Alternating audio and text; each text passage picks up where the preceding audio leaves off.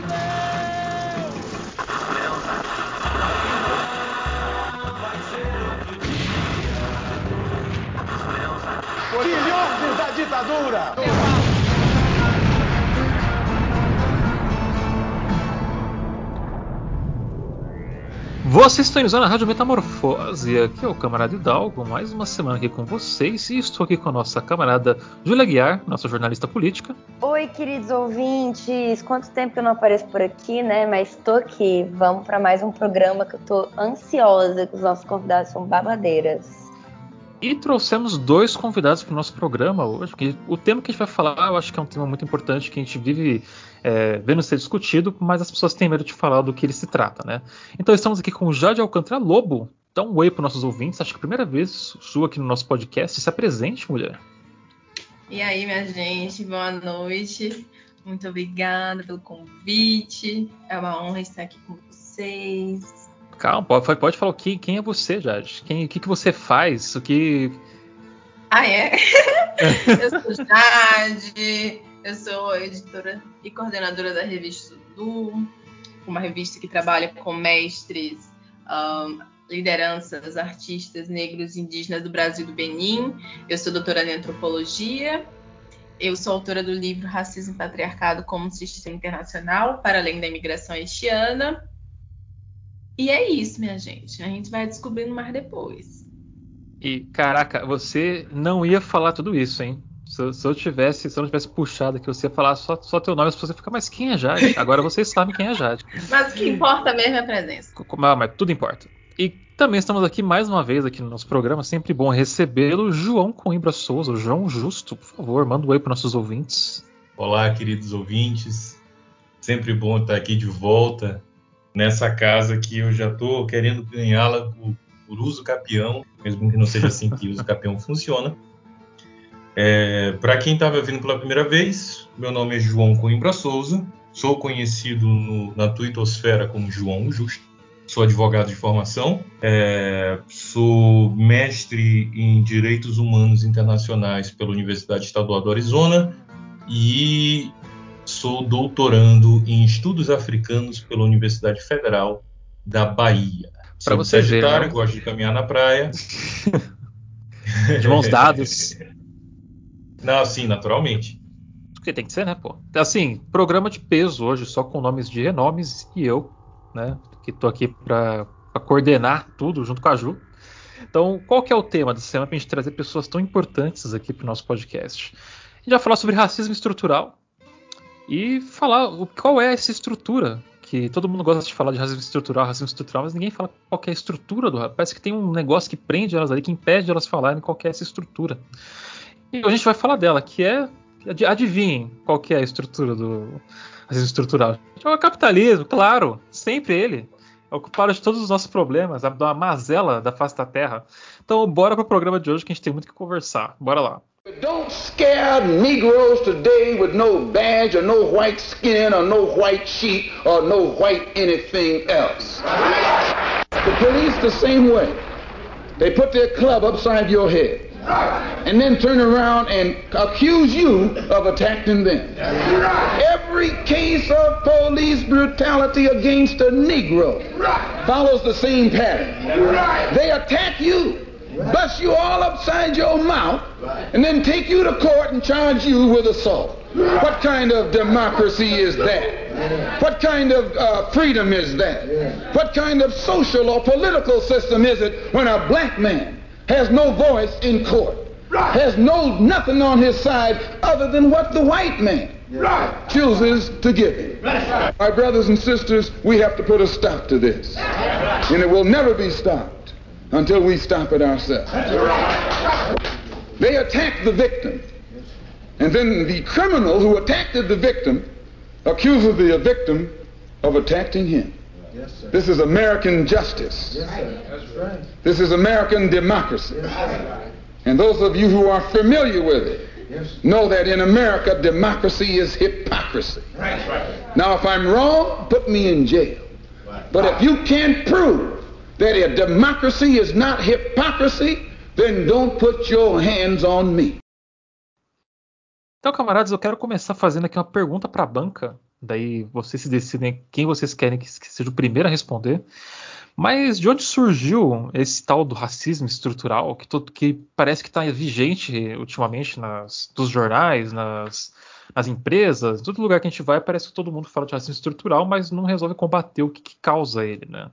Então, por favor, aí a ordem que vocês acharem melhor. Quem levantar a mão primeiro, leva. Você quer que eu comece?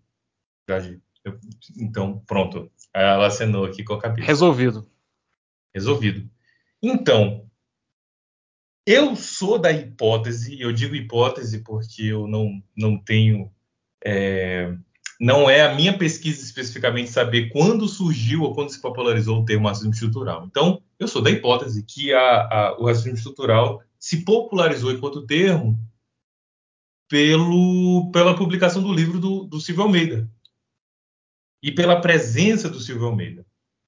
Então, hoje, no Brasil, quando a gente fala racismo estrutural, a gente já pensa no, no, no professor Silvio Almeida e naquela publicação daquele livro.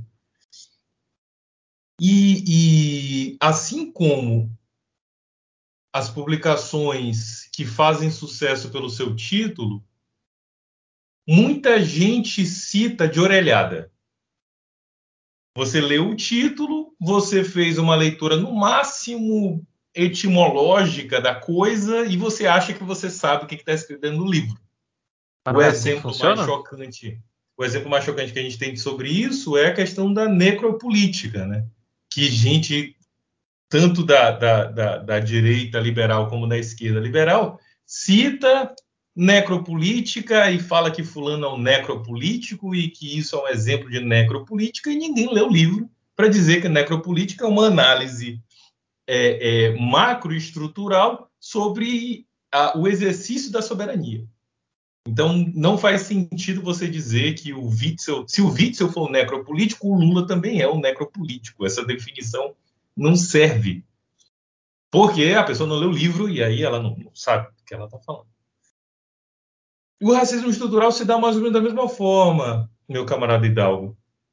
Ele é, ele surgiu, a pessoa entende que é um racismo que vem de lugar nenhum. É um racismo que vem de uma categoria fantasmagórica chamada de estrutura. E mais especificamente, é um racismo que não é culpa minha. Porque ele é estrutural. Ele não vem de mim. Ele vem de outro lugar e eu estou fazendo a minha parte para, para diminuí-lo, para reduzi-lo. Então, eu, como Magazine Luiza, vou fazer a minha parte para reduzir o racismo estrutural e contratar negros, isso, isso, aquilo, outro. Como se já não contratasse antes, mas contratava exatamente para ser a sua mão de obra explorada. É, ou mais explorada do que as outras.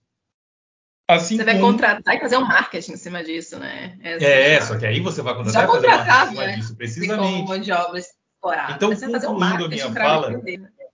Concluindo minha, minha, meu pensamento já, já para trazer a, a, voz de Jade, que já sobe aqui nos nossos ouvidos, é, é dizer que o racismo estrutural se populariza porque o tema do racismo por uma vitória de uma luta que é ancestral. O tema do racismo vem à tona, a própria palavra racismo já é uma palavra anti-hegemônica, já é uma denúncia de uma situação presente. E já vai se mostrando, vai se amontoando essa, essa luta e essa incapacidade de se manter na defensiva para sempre, onde o capitalismo tenta achar uma justificativa para a própria existência. E aí o racismo estrutural, enquanto termo desqualificado, enquanto termo sem significado científico e técnico, ele vai servir como esse espantalho que justifica a, a própria forma mercadoria, a própria exploração do trabalhador.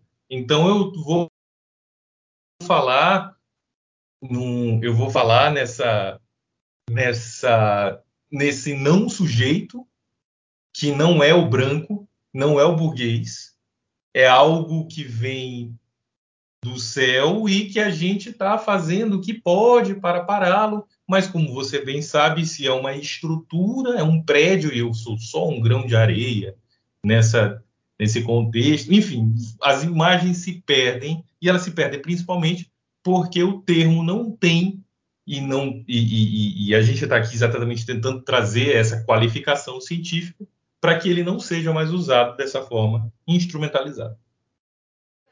Ó, ó qual que é a fita. A iFood cancelou o contrato com o Flow Podcast. Vocês viram isso aí, né? Vocês viram essa caminhada, né? Qual que é a fita? Porque os caras do Flow foi racista, né? A iFood é uma máquina de moer preto. A iFood é uma máquina de moer preto. Então não tem essa. Morou, mano? É igual o Hitler pegar na mão do Mussolini e falar assim: não ando mais com você porque você é fascista. Tudo farinha do mesmo saco. Tudo farinha do mesmo saco. Agora a iFood sofreu um ataque lá, logo após, colocaram Marielle Peneira. Triste essa situação, a caminhada tudinho. Só que assim, ó, vocês têm que entender uma coisa, mano. Qual que é o poder da caminhada? Toda vez que tem uma greve, vocês colaboram com nós, vocês vai lá, compartilham as hashtags, nós colocamos no número um dos tópicos do Twitter. Eu sei que a iFood cobiça aquele espaço lá também. E aquele é um espaço que os, os entregadores estão conseguindo ocupar com a ajuda de todos vocês. A iFood percebeu que precisa agradar vocês nos costumes, entendeu? Então esse liberalismo que quer agradar vocês no costume vai fuder vocês na economia, porque se vocês acham que a uberização é um problema só nosso, espera até quando o trabalho de vocês virar um aplicativo também. Aí vocês vão querer queimar o Barbagato também, beleza? Quando chegar esse momento. É nóis.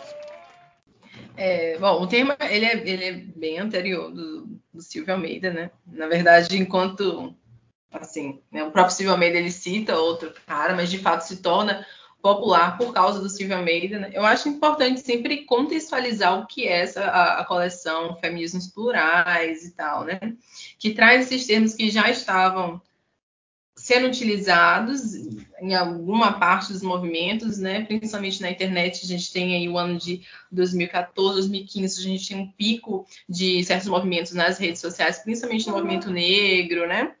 Enfim, nas redes sociais, debatendo, tretando, é, aquelas acusações de lacração e tudo mais. Então, vem essa coleção trazendo o que é cada termo, né? Então, isso é interessante, né? Na tentativa de qualificar esse debate que estava online, mas também é bem perigoso.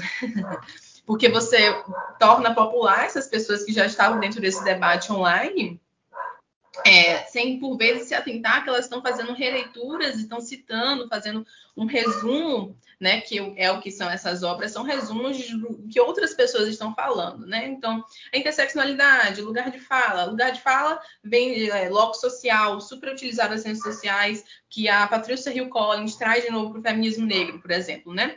E aí o que, a, o que a Jamila Ribeiro, na verdade, faz, ela está adaptando e lendo aquilo ali e trazendo para um contexto brasileiro. Racismo estrutural é a mesma coisa, né? Então, antes da publicação do livro do Silvio Almeida, por exemplo, eu estava lá pensando o racismo como sistema internacional. Como um sistema, ou seja, como a forma de, de, desse sistema é elaborado e funcionado, e é a própria dinâmica e a regra do sistema, né? Mas eh, quando é pensado ele como estrutura, né? Pensando que está ali em todos os aparatos, isso é uma coisa que já estava na própria CPI, né? Então, o Estado ele traz essa, esse termo, na verdade, também. É, o, você tem ele fora nos acadêmicos dos Estados Unidos, né? aqui no Brasil falando de, de, de um racismo como parte de algo dominante, usaram vários termos, mas chama a atenção também que ele tem na própria CPI, né? Então, ele, ele é trazido como um documento oficial do Estado, que ele é lembrado de que, olha só, é, então, minha gente, eu aqui, Estado, é, percebo que falho bastante com a população, porque tanto meu sistema de saúde, como de educacional, é, como todo o meu aparato, a forma como eu funciono é racista. Né? Então, é, na verdade, é, o, quando é, traz esse termo é para frisar que ele está presente e é uma constante. O problema é que como ele está sendo cooptado, todos esses termos eles são cooptados pela própria dinâmica do capitalismo, porque é necessário continuar é, é, o, o, sistema capitalista. Então, o que é, o que é feito não apenas é, com esses termos, mas também com os escritores, os intelectuais, é que eles são cooptados para, enfim, para o mercado, né? Então, você vai ver essas grandes empresas, como a que o João citou, né, vendendo esses conceitos. né? Fazendo marketing com esses conceitos. E a gente Oi, entende. Jade. Pode É, falar. Eu só queria pegar esse gancho sobre as marcas e as empresas, aproveitar que você está falando disso, para você falar de um outro ponto é, que me vem muito à cabeça quando a gente fala de racismo estrutural, e você citou também a questão dos movimentos na internet, né, dos movimento, do movimento negro e tudo. Eu queria perguntar como que você enxerga é, é justamente isso que você estava falando, né? A venda desse, desse conceito é, dentro do marketing para as empresas e essas personalidades, é, igual teve recentemente um, eu não lembro o nome dele agora, mas um cara que fez uma campanha junto com o Carrefour, é, falando Silvio sobre Almeida? racismo. Não, não, não foi o Silvio Almeida, acho que foi outro boy. Né? É, acho que Preto foi- Zezé. Tá juntos. Gente, Ah, eu Nossa, é, eu não ser. lembro o nome dele, Joel. Não, não, não lembro. Eu vi um Não. vídeo no Twitter dele, dele falando com o presidente da. Um, um cara brasileiro, né? Falando com o presidente do Carrefour, numa super ação do Carrefour sobre é, como eles estão É o rapaz do, é o rapaz do É de Casa, não é? O modelo? Eu acho que o ele é rapaz, modelo. eu acho que isso. Que é da, é da acho que é Globo, ele. substitui a Fátima Bernardes agora. Também teve post no site do Mundo Negro, né, gente? Nossa, não- Teve o não ba- sei. hashtag Nossa. publi. É. E, Só que e é o que eu tava isso. dizendo. O que eu Fala. tava dizendo, né? Tipo assim, o próprio Silvio Almeida, no livro dele, né? Ele fala justamente o que o João tá falando, né? Um livro, teoricamente, é, traz tudo, né? Faz um apanhado teórico. E ele fala justamente o que o João tá falando, né? Corretinho. De que é, o racismo é, é, tá, ele é estrutural, permeia todos os lugares, mas a gente não pode tratar isso como uma coisa fantasmagórica, né? E que ele faz essa ligação com o capitalismo né, ele traz isso, né? E, e- e traz isso em diversos outro li- outros livros, né? A gente tem que lembrar Almeida ele está no prefácio do da Armadilhas da Identidade, né? Então ele está ciente desse, desse debate, ele traz o debate de classe, na verdade. Mas me assusta essa parceria, né? Por exemplo, com o Carrefour, porque assim, se a gente está falando de um sistema, de uma estrutura, num sistema, a primeira coisa que a gente tem que ter em mente é quem são os nossos opressores de um sistema, né? Quem a gente está combatendo. Gente- se, não é uma, é se não é uma coisa fantasmagórica, como ele mesmo diz, né? Então, quem é que está nos oprimindo? Quem é que faz parte desse, desse sistema de poder? E é o que João também falou, né? No sentido de que o racismo estrutural tem sido utilizado como uma desculpa para terceirizar para esse fantasma, para a mão. para mão no mercado, para mão livre, né? Dizer que é isso aí, é um fantasma que ele está operando. Então a gente vê muito isso no, assim, no dia a dia, por exemplo, na universidade. Você tem um- uma, uma cena absurda de, de racismo dentro de aula, ou então você tem lá a cota no papel, né, no edital, mas aí você não passa nenhum, nenhum estudante negro. Aí eles vão dizer, ah, mas é isso, né? Racismo estrutural. Ou seja, quem escreveu esse papel, né? Quem escreveu esse edital, quem, quem foi racista naquele momento, ele não é responsabilizado porque ele está para além do indivíduo. E a gente entende que, está para além do indivíduo, mas também as estruturas elas são estruturadas todos os dias, né?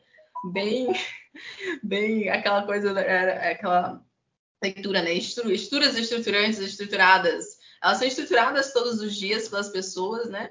Elas são formadas ao mesmo tempo que formam isso. Então, é uma coisa de vice-versa. A gente tem que ter, dentro de, de um entendimento de sistema mundo, né, de sistema internacional, de sistema nacional, de operação do, do sistema capitalista, quem é que está nesse topo e quem é que está oprimindo essas pessoas, né? Quem está ditando essas regras.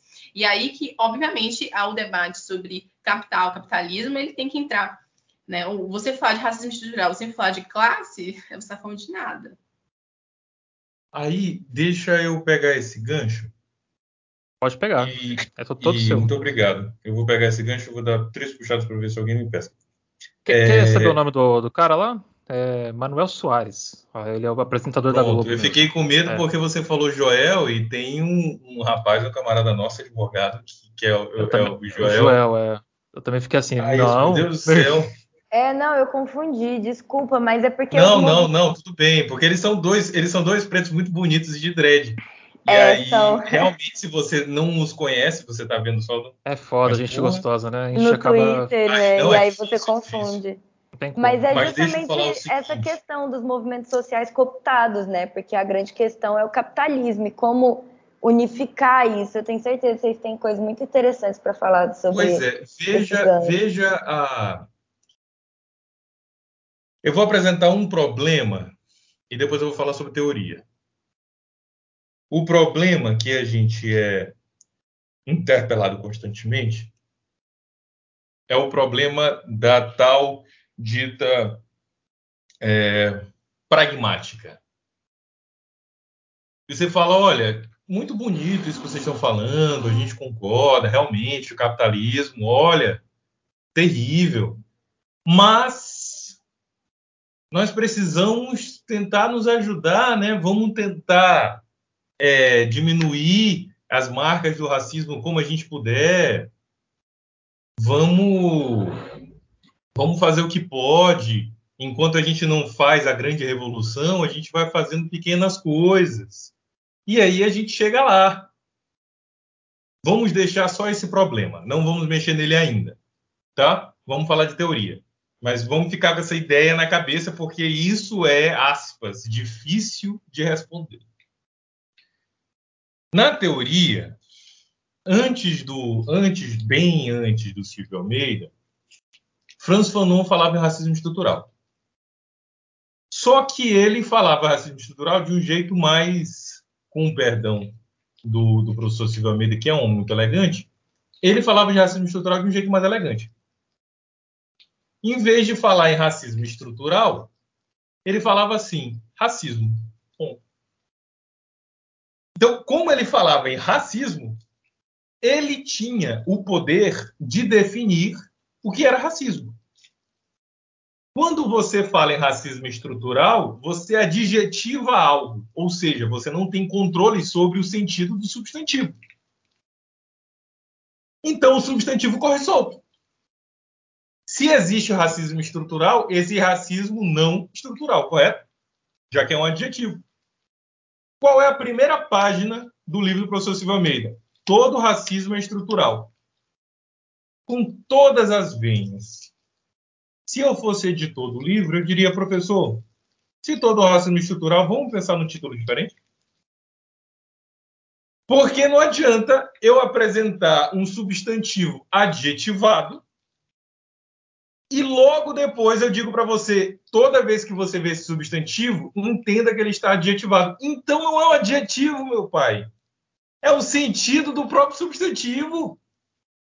Mas veja, o que, que o Fanon fala quando ele fala de racismo? Ele diz: olha, o racismo é um problema no mundo das coisas. O racismo é um problema no mundo das coisas. Ou seja, não faz parte de um complexo de inferioridade, não faz parte de um complexo de superioridade, nem faz parte de uma ideologia de supremacismo branco faz parte de uma realidade concreta em um processo histórico onde as pessoas estão subhumanizadas ou desumanizadas por um critério arbitrário que eles chamaram de raça. E isso é racismo. Então, o que a gente vê como consciência, que é a consciência do explorador, é um produto previsto de um projeto político de desumanização. Por isso que o sentido contrário a esse projeto político se chama de consciência negra. Porque o contrário da consciência negra é o senso comum, e o senso comum é uma reprodução do colonialismo. Ponto. A segundo ponto de teoria que eu quero trazer é do pensador Kwame Ture, o homem que cunhou o termo poder preto. O Stokely Carmichael, o homem pessoa, o Pantera. O Pantera amaldiçoado entre os Panteras, inclusive. Aí o Stokely Carmichael diz o seguinte. A época Stokely Carmichael, hoje como Touré, ele diz o seguinte: existem dois tipos de racismo no livro do professor Silva Almeida, que ele cita esse trecho do Come Touré, ele fala que existem três. Para o Come Touré existem dois. é o racismo individual e o racismo institucionalizado. Para o professor Silva Almeida, ele vai traduzir esse institucionalizado como institucional. E o terceiro tipo é o tal do racismo estrutural. Para o Kwame Touré, que é que está na mesma linha de pensamento do, do, do Franz Fanon, só existem dois tipos de racismo, já que o racismo tem uma categoria e um efeito estruturante. Mas vamos lá. Deixa eu só abrir a porta para a gatinha, que ela estava me, me arranhando. Vá, gente. Quem nunca teve que parar o que estava fazendo para abrir a porta para o gato? O meu está É. aqui dormindo do meu lado. Não, Tá e ela só queria, ela só queria que eu abrisse a porta. Eu abri a porta, ela É. voltou ela Da- estava. daqui a pouco ela, vai- ela só vai entrar e sair só. O gato faz isso. É, ela só queria saber se ela tinha um poder sobre mim. Deixa só te interromper um segundo e acabar com sua linha de raciocínio. Mas olha só, dois tipos. A gente tem o racismo institucional e o, o institucionalizado e o individual. Para não me delongar mais, qual é o exemplo de racismo individual que o, o professor Kwame Touré traz para gente? Era uma vez 30 homens da Ku Klux Klan. Eles invadem uma comunidade negra no Mississippi. Eles matam 14 crianças a sangue frio. Eles expõem os corpos das crianças e fazem um, trecho, uma- um verso, seja lá o que for, supremacista branco, exposto debaixo do corpo dessas crianças. Esse é o exemplo do professor Kwame Touré. Isso é um exemplo de racismo individual. Ele dá esse exemplo para ser chocante, é claro, mas ele também faz, ele constrói um cenário bem coletivo, onde os autores racistas são coletivos, as vítimas também são coletivas, para mostrar, olha, isso é individual por quê? Porque não é de indivíduo, não, não é de um indivíduo isolado para outro indivíduo isolado, mas é um racismo que parte do indivíduo contra o indivíduo parte de um pensamento, de uma perspectiva, de um, um exercício do, do, do, da- da- do livre-arbítrio, para, com, para contra essa, essa, essa outra pessoa que é vista como uma pessoa a ser odiada. E aí ele diz, olha, esse tipo de racismo, ele é fácil de ser contra. O governador do, do, do, do- não sei agora se Mississippi é o estado ou a cidade, mas enfim, o governador do, do estado vai fazer uma manifestação contrária. O presidente vai fazer um- um- uma manifestação contrária, vai botar a, a bandeira meio pau, porque é um luto nacional. Sabe, é, é- é fácil de você isolar o racismo como um evento e apontar, eu não sou aquilo não. Aí Ou seja, é, é usar um caso isolado. É tipo usar um caso É, isolado ca- assim como não, tipo. você pode até dizer que é uma epidemia. Veja, o importante é que você isola o racismo em algo que tem começo e fim. Não é um Quando é que todo, o né? racismo nesse evento começou? Quando os, os, os Klansmen invadiram aquele lugar. Quando é que o racismo acabou? Quando essas crianças foram capturadas, quando os caras foram presos. Entende? Você Não tem é uma coisa uma que começa questão, e termina. né? E aí, esse tipo de, de racismo enquanto evento, racismo individual, é o único racismo que se debate por meios institucionais.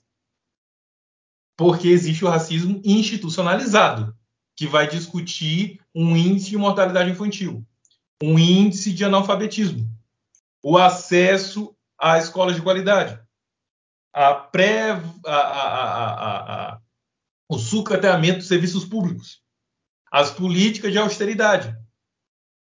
Isso é racismo institucionalizado. Isso não se discute. Isso, se você começar a discutir, você está inventando. O que aconteceu, inclusive, com o professor Silvio Almeida, quando fez essa fala que não existe nada mais racista do que política de austeridade, e o- um, um colunista da Folha de São Paulo, que eu não quero lembrar o nome, disse: Olha, o senhor é doutor em racismo, não em, em- em- em política externa, não em, em- ser ministro da Casa Civil, sei lá. Você entende como existe uma luta que é geográfica sobre o que, que o negro pode e não pode dizer? o que, que o estudo da teoria crítica racial pode ou não pode chegar, e o qual é o racismo que pode ser denunciado e qual é o racismo que não pode ser denunciado. Black people and white poor people and red poor people and Puerto Rican poor people and Latin American Puerto Rican people of uh, uh, poor people of all descents. They had them caught up in movements based on racism when the Black Panther Party stood up and said that we don't care what anybody says. We don't think you fight fire with fire best. We think you fight fire with water best. We're going to fight racism, not with racism, but we're going to fight with solidarity. We said we're not going to fight capitalism with black capitalism, but we're going to fight it with socialism. We stood up and said we're not going to fight reactionary pigs and reactionary states attorneys like this and reactionary states attorneys like Hanrahan with any other reactions on our part. We're going to fight their reactions where all of us people are getting together and have an international proletarian revolution. Right on. Right on. And that's saying all power to the people. Right on. That's saying that no matter what color you are, there's only two classes. And that's saying there's a class over here and there's a class over there. And the reason that this class over here has never did anything to get this class off his back because this is lower, this is upper. This is the oppressed, this is the oppressor. This is the exploited, this is the exploiter. And these people in this class have divided themselves. They say, I'm black and I hate white people. I'm white and I hate black people. I'm Latin American and I hate hillbillies. I'm hillbilly I hate Indians. So we fighting amongst each other. And you, you've heard the testimony of pigs here. You got pigs of all colors. You know that. You got pigs that are white. You got pigs that are black. You even got pigs that are black and white. Propagating the same type of madness that uh, uh, this buffoon Hanrahan would be propagating if he were here himself. And why? Because they want to keep you to believing that I'm your enemy and that everybody else that's black and that wears a lot of hair on his head and hair on his face, they want to keep you thinking that he's your enemy. Why? Because if ever you would disregard him and overlook him just for a minute and throw away that question of racism and start into dealing with a little logic, then there, could be, there would be no one else you could attack other than Hanrahan. Então, Eu queria Não, bater a não, bola para Jade nesse caso, É, pô. porque ela como antropóloga, é, eu acho muito interessante porque é justamente pegando tudo isso que você disse, que foi muito bem explicativo, eu acho maravilhoso, é como reagir a todos esses conceitos e essas, esses pontos enquanto movimento. E aí eu já lanço uma pergunta, né? Existe antirracismo sem anticapitalismo? Tipo, existe como furar essas, esses pontos sem lutar contra, contra esse sistema, no caso, essa, essa estrutura que con- consolida todos esses pontos, que unifica todos esses pontos? Jade, qual a sua opinião sobre isso? A resposta não. a resposta é curta e direta, né? Impossível. E isso seria negar né, a própria história, ou seja, como é que se formou o próprio sistema capitalista, né? que ele é formado, né? E se torna o que é hoje mediante, principalmente, né, a escravização de indivíduos negros. Né? O capitalismo ele precisa de diferença e desigualdade como argumento que legitime sua existência. Então, enquanto perdurar o capitalismo, irá existir racismo e racismos e desigualdade e diversos argumentos, né, para sustentar essa, essa, esse sistema. Então, é completamente impossível. E aí a gente cai, de fato, numa armadilha, né? Porque a gente está querendo minar esses racismos individuais, como o João citou, enquanto movimento, e a gente fica exaustivamente, por vezes, tentando minar esses racismos individuais que vêm de lojas, né? Que vêm de grandes empresas e tal, e a gente fica debatendo, olha como essa empresa foi racista, e o que é óbvio, né? Porque é o modus operandi dessa empresa, né? É o modus operandi desse sistema que a gente está incluído. Então, a gente gasta tempo demais tentando, inclusive, ressuscitar essa empresa. Dizer que vamos ajudar essa empresa, olha, cometeu um equívoco, né? É como se racismo fosse um equívoco que pudesse ser superado e não como algo que é necessário pensar, né, para além. Porque o, o, o, que é que o que é que seria, como conseguiríamos, né, minar o racismo institucionalizado, como João traz? A gente precisaria de uma revolução. É, seria impossível, né, minar o racismo institucionalizado sem o processo revolucionário, em que a gente estivesse falando de fato, de fato, né, de combater esses índices que o João citou, né, de mortalidade infantil, né, a, a, o encarceramento em massa, a gente teria que lidar com, essas, com esses tabus e coisas, né, que são intragáveis. Né? A gente teria que lidar com a fome e lidar com todos esses, esses processos, né, que é o, em que o racismo é concretizado, né. Essa figura do outro repugnante ela precisa ser reiterada diariamente, né? Então ele precisa ser aquele que, que passa fome, ele precisa ser aquele que está no final, no que, o que a Grada Colomba fala, né? Ele, ele, tem, ele possui todos os, os aspectos, né, que eu não gosto e rejeito dentro de mim da minha comunidade. Ele é esse outro repugnante, ele é o meu oposto. Eu preciso que ele exista para legitimar o meu poder e a, a minha soberania perante a ele, né? Eu preciso de algo, né, no final do dia, um argumento para falar por que um trabalhador que trabalha do momento que acorda até o momento que vai dormir, que pega horas e horas de ônibus, ele ganha menos do que eu, que, enfim, não faço nada. Né? Eu preciso de um argumento para isso. Eu sempre vou precisar de um argumento para isso. E esse argumento ele vai se traduzir em racismo, ele vai se traduzir em, em xenofobia, em, em, diferenças históricas, né? Inclusive, falar de racismo, você precisa falar, inclusive, da própria concepção de Estado-nação. É necessário também chegar nesses outro, nesse outro grande tabu, né? A própria noção de Estado, né? Onde você delimita o que é essa identidade que, que pertence, você cria essa retórica de identidade nacional, que ela é inventada, obviamente, e o que pertence e o que não pertence, o que é de fora, o que é, o que é de dentro, né?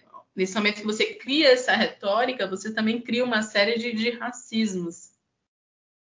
Então, enquanto movimento, né, respondendo sua pergunta, seria completamente impossível falar de, de antirracismo sem falar de anticapitalismo, né? Com certeza.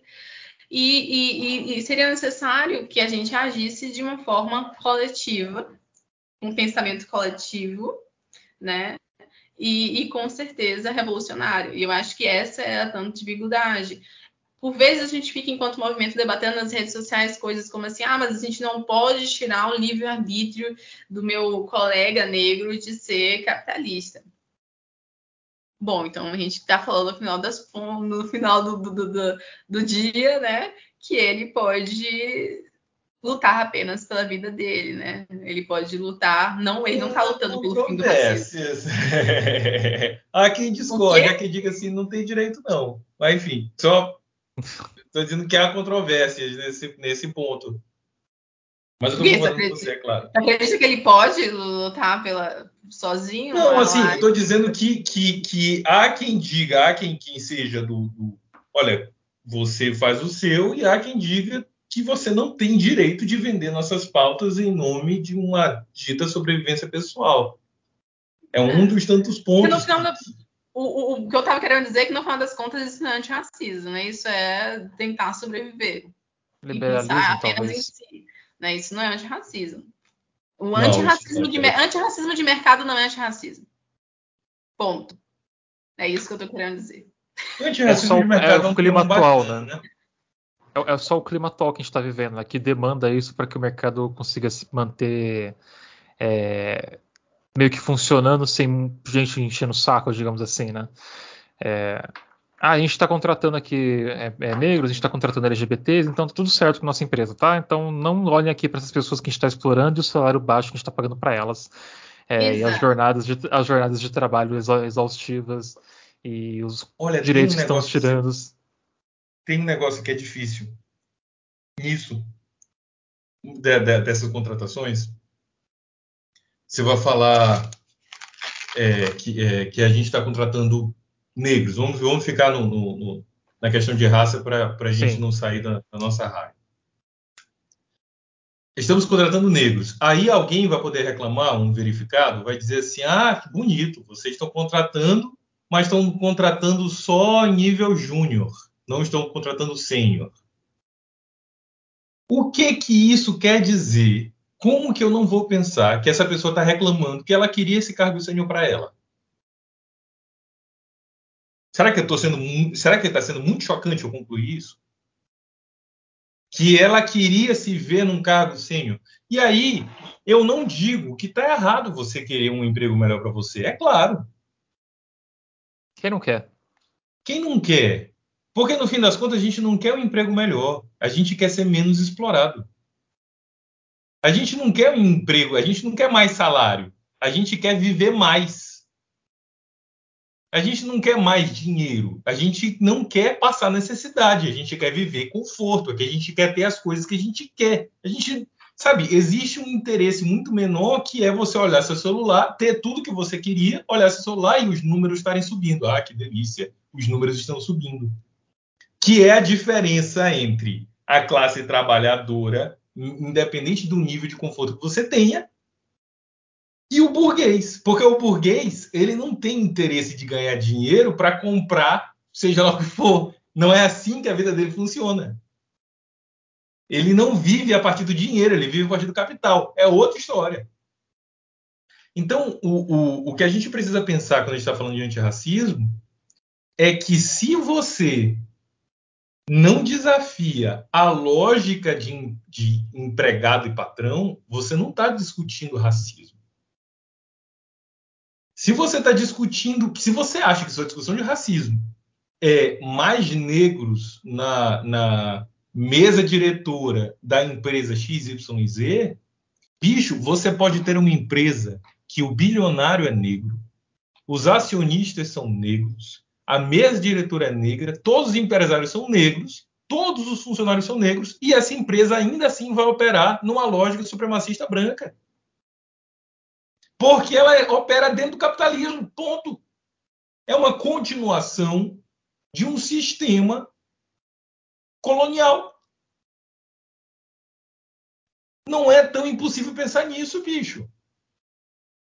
E isso vai no que a gente vai falar sobre essencialismo racial.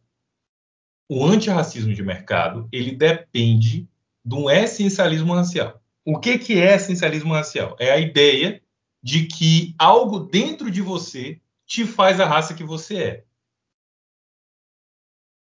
Nesse sentido e continuação, eu tenho um, uma forma, uma, um mecanismo, algo que eu posso botar você, é, um, um, sei lá, um, sensor de, de carbono 14 específico, onde eu posso dizer por esse sensor que você é negro.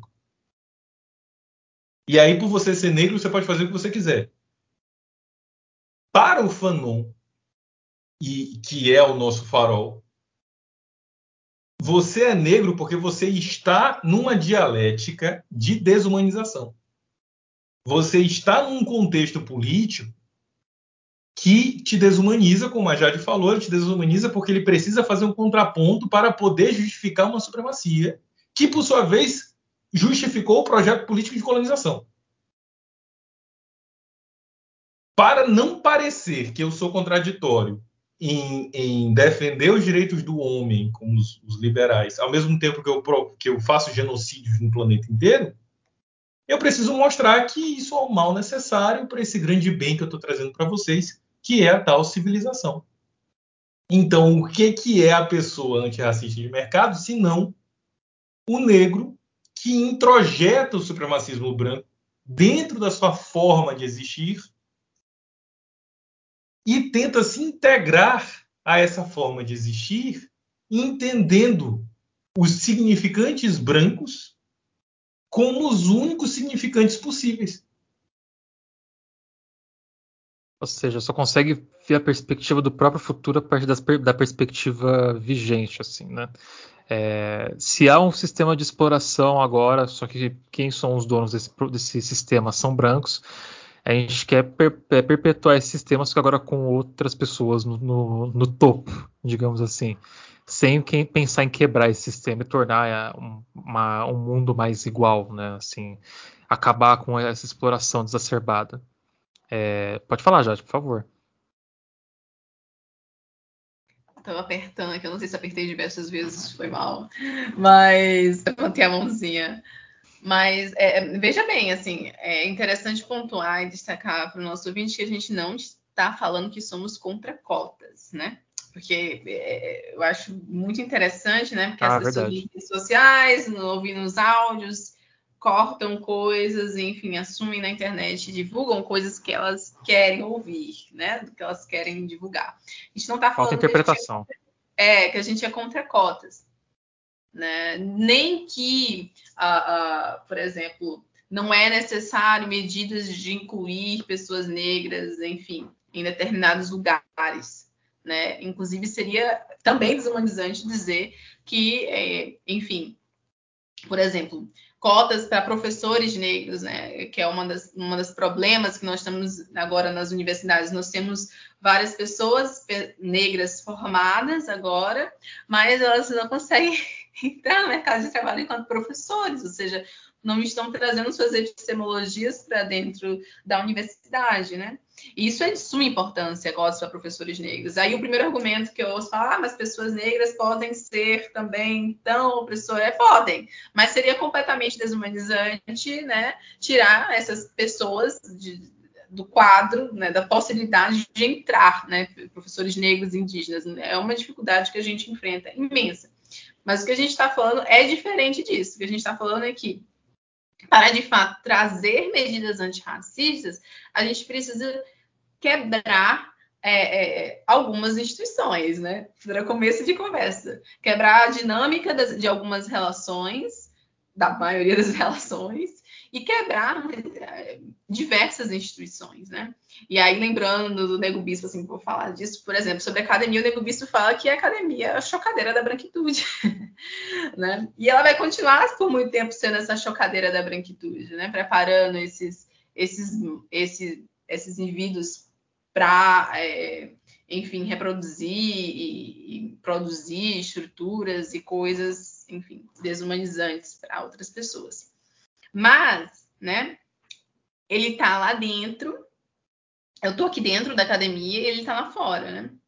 E juntos nós estamos fazendo esse processo de dentro e fora para romper com é, esses obstáculos e com a própria estrutura, para ruir, fazer rachar essa estrutura. Essa é uma estratégia possível, não é a única, mas é uma estratégia possível, né? Por exemplo, ele foi, que para quem não conhece, né, situando Nego Bispo, ele é um grande pensador quilombola, ele, ele recebeu o título de mestre é, das periferias junto com a Marielle, em memória, o Krenak, né, a Conceição Evaristo, né, é um, é um grande nome, ele, ele é autor do livro Colonização e Quilombos, ele tra, trabalha com o termo contra-colonização, né, é uma crítica ao, ao decolonial, ao descolonial, é uma crítica super potente, e o que ele está falando, ele rejeita o título de doutor honoris causa, inclusive, que ele diz que a academia não tem dignidade de atestar o seu conhecimento, que ele aprendeu com sua geração avó. Mas é isso, ele se recusa a estar nesse espaço, ao mesmo tempo eu estou nesse espaço falando sobre isso, né? E nesse processo a gente está fazendo um processo de dentro fora, uma estratégia para fazer ruir essa estrutura. Então, o que eu estou falando aqui nessa, nessa fala não é que não são importantes cotas e ações desse, desse tipo, muito pelo contrário, né? A gente precisa cada vez mais dessas ações para que, no final das contas, a população negra entre no mercado de trabalho. A gente quer isso, né? Essa estrutura ela continua. Então, a gente precisa que chegue, que a gente possa chegar até ali. Isso não significa que não vamos deixar de, de, de sofrer o racismo por estar trabalhando. Vamos continuar. E por isso que nesse ponto a gente diz que não é, é, é um, um racismo de mercado, ele não é antirracista, né? Antirracismo de mercado, no final das contas, ele não é antirracista, porque ele não vai findar com o racismo. Para findar com o racismo, a gente precisaria romper com estruturas que estão aí há muito tempo. Eu acho curioso, já você falou, porque eu fico pensando sobre ancestralidade também, sabe? É, como não só as pessoas negras, né, mas também as pessoas indígenas, as comunidades ribeirinhas, as comunidades quilombolas, elas. Ciganos é, também. Os ciganos são um ótimo exemplo disso também, porque tem formas de organização social autônomas, né? Lógico, existem vários problemas e várias estruturas em todas as comunidades, em todas as sociedades, mas é curioso é, pegar esse gancho também da ancestralidade, é, da forma como a gente se organiza e como é possível se organizar de outra forma, porque essas pessoas elas já se organizavam de outras formas, né? A gente está chegando perto do Dia da Consciência Negra, que é um, um dos motes né, desse programa, e eu, e eu acho muito curioso, porque se a gente pensa sobre Zumbi dos Palmares, né, e a gente pensa é, nos quilombos e em toda essa, essa forma de lutar, né, a gente percebe a autonomia desses povos em se organizar. E eu acho que isso tem, eu acho que resgatar isso é também uma forma de quebrar essa estrutura de dentro para fora, sabe? Porque é tão entranhado não só no nosso exterior, né? Mas também internamente, a forma, igual você disse, né? A forma como a gente se relaciona com as pessoas e com o mundo, assim. E eu não sei o que vocês pensam sobre sobre isso, mas jogando aqui essa questão tanto do zumbi dos palmares, mas também essa questão de ancestralidade, de autonomia.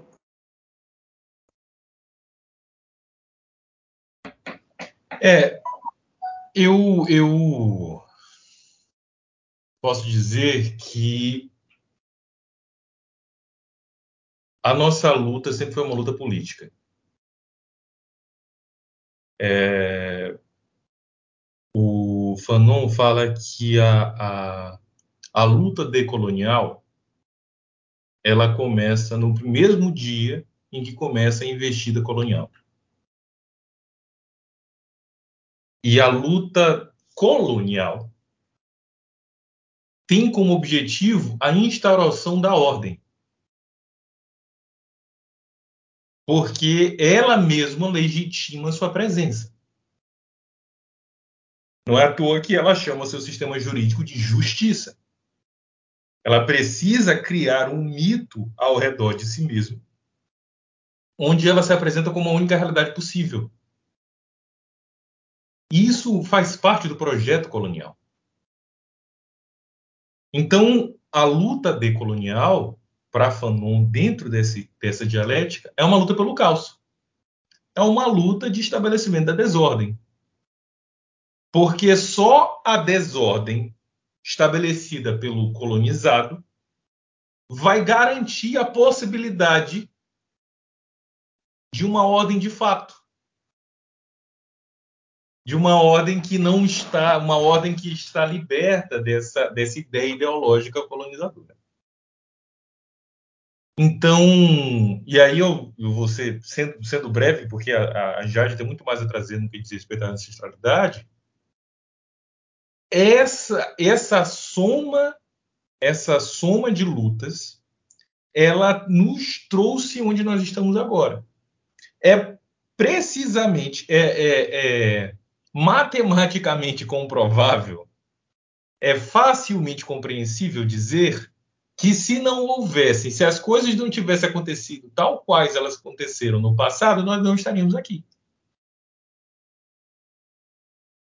A, a própria pressão que se faz contra o sistema capitalista ao ponto de que ser considerado racista é algo economicamente inviável, ou economicamente não, não que vai atrapalhar os seus dividendos, é exatamente por isso que você quer ser uma empresa antirracista, não que você acabar com o racismo, mas porque faz sentido na lógica econômica que você está na conjuntura presente, isso é um resultado direto das lutas incessantes dos nossos ancestrais.